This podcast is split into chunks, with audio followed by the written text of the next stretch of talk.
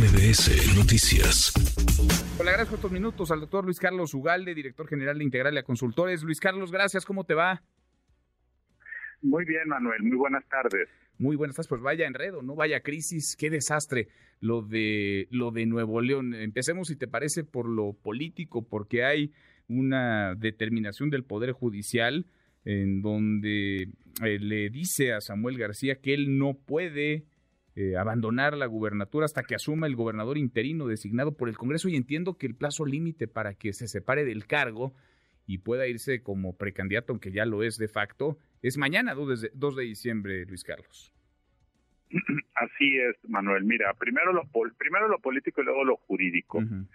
Eh, creo que lo que está en juego, eh, más allá de si Samuel es o no es candidato y si su preferido es o no es gobernador interino, lo relevante para el país, me parece, y eso es lo que nos debe interesar a todos, es que en situaciones límite de la política, en donde se traspasa la negociación y se convierte en violencia, como ocurrió el día de ayer, haya reglas claras y límites para los actores. Y eh, me refiero a que pueda haber un arbitraje en donde la violencia no se tolera, en donde hay reglas que se aplican y en donde los actores se tienen que someter a esas reglas.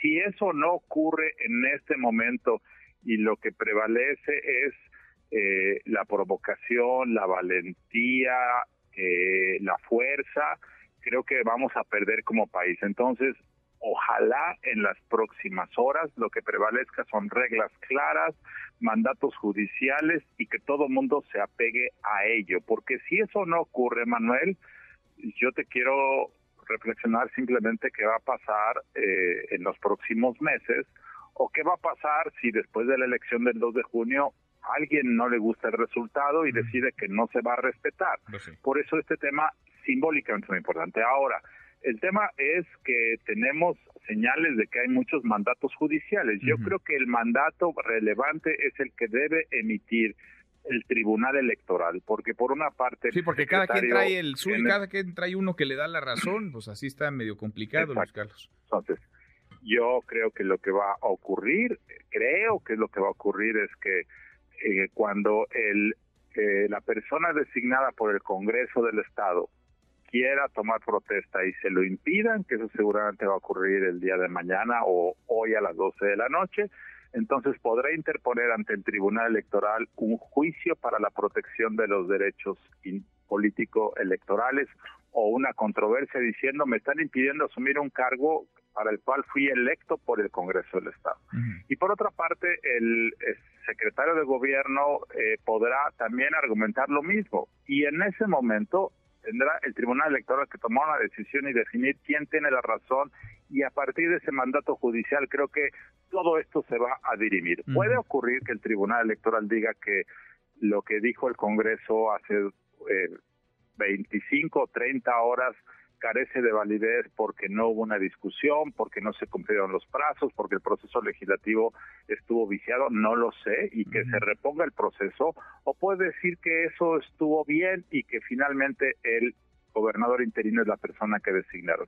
Creo que esas son las opciones que están sobre la mesa, pero tendrá que ser el Tribunal, Electoral, creo, el que defina eso. Ahora, se tendría que pronunciar muy pronto para que no llegáramos al escenario, digamos, de crisis en donde haya dos, por lo menos dos gobernadores. Uno eh, tendrá las llaves, pero quizá otro tenga el mandato constitucional, uno las llaves de la oficina, otro votado por el Congreso.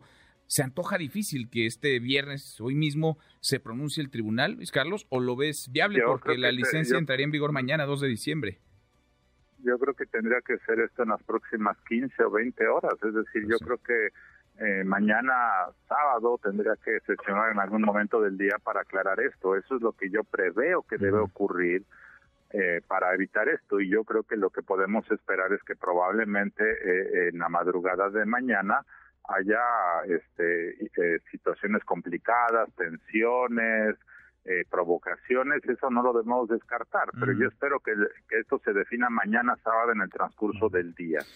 Ahora, sobre la legalidad o ilegalidad de Samuel García como precandidato, como gobernador, según queramos verlo, yo no recuerdo, no sé si tú que conoces muy bien en la historia del sistema político electoral mexicano, Luis Carlos, tengas eh, memoria, noción de algo parecido. Un gobernador en funciones, porque lo es, Samuel García, hoy primero de diciembre, que mantiene, por ejemplo, una pauta de anuncios en radio y televisión, pese a que hay un ordenamiento desde ayer del INE, pero bueno, las estaciones a veces demoran, tardan algunas horas en bajar los promocionales.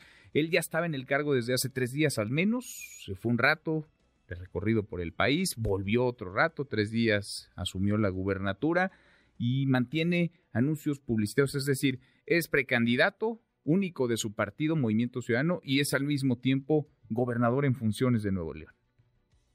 Manuel, esto es así, es una confusión, es una duplicidad, es una mezcolanza por un problema político de origen. Él quiere quedar con los beneficios de ser gobernador o gobernador con licencia, ser candidato a la presidencia, cosechar los beneficios que se le puede dar y después regresar a su trabajo original. Ese es el problema que si él genuinamente quisiera ser presidente de México y si él realmente pensara que lo va a lograr, pues entonces simple y llanamente renuncias. Pues como lo hizo Claudia Sheinbaum, y te vas a ser candidato y te dedicas a eso, pero él quiere tener una pata, un pie en los dos lugares, quiere detener la puerta con un pie, quiere tomar la copa con la otra mano y quiere mantener ese equilibrio que es incompatible.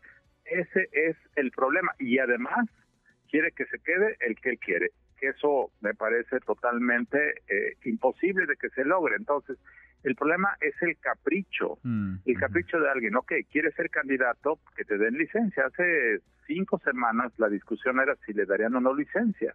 Ok, ya se la dieron. Ahora la discusión es que él quiere que se quede quien él decide. Entonces, ese es el problema. Eh, y quiere además tener spots, pero es gobernador y eso no se puede. Entonces, el problema político de origen es el capricho de una persona que quiere que la ley se, se, haga a su manera y ese es el problema que quiere tener dos cachuchas y eso no es posible para este tipo de cosas. Por último, Luis Carlos, con esto que mencionas, eh, lo que ha ocurrido, la errática toma de decisión y, digamos, eh, la línea tan delgada entre lo ilegal y lo ilegal, lo que es o no ético, que está sobre la cual está caminando Samuel García, ¿lo podrían inhabilitar para competir por la presidencia? ¿Lo podrían inhabilitar y no permitírsele el registro como candidato presidencial para 2024? Mira, yo veo eso, o sea, digo, si esta situación se continuara durante varias semanas y él y hubiese violencia en Nuevo León, y su gobierno y se demostrara, por cierto, esto es importante porque lo que ocurrió hace 30 horas en el Congreso local hay que definir quién es el responsable. Si hubiese una suerte de conspiración, es decir, en donde Samuel García hubiese sabido de esta de esta eh, de este ataque, porque esa es la verdad. Digo, no hubo muertos, pero fue un ataque en donde se violentó y hubo desorden público. Si Samuel García hubiese sido partícipe de manera directa o indirecta de eso, como está ocurriendo con Donald Trump en este momento en Estados Unidos, pues tiene una responsabilidad penal que merece incluso la cárcel. Si eso se comprobara en algún momento, pues eso sí podría constituir un impedimento legal para ser candidato a la presidencia de la República que se registra en febrero. Ahora, por esta cuestión de si es o no gobernador, si quiere o no dejar a su interino, pues esto está en marcha.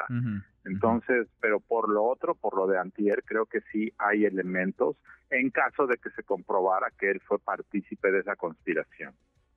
Pues queda ahí el, la serie de preguntas, de dudas, y queda ahí la crisis que la es de gobernabilidad, el desastre que además le acompañará, digamos, como carta de presentación a Samuel García, capaz de procesar y construir acuerdos para su propia sustitución en la gubernatura. Gracias, Luis Carlos, qué gusto escucharte, gracias.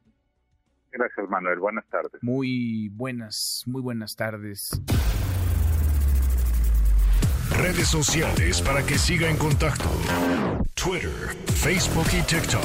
M. López San Martín.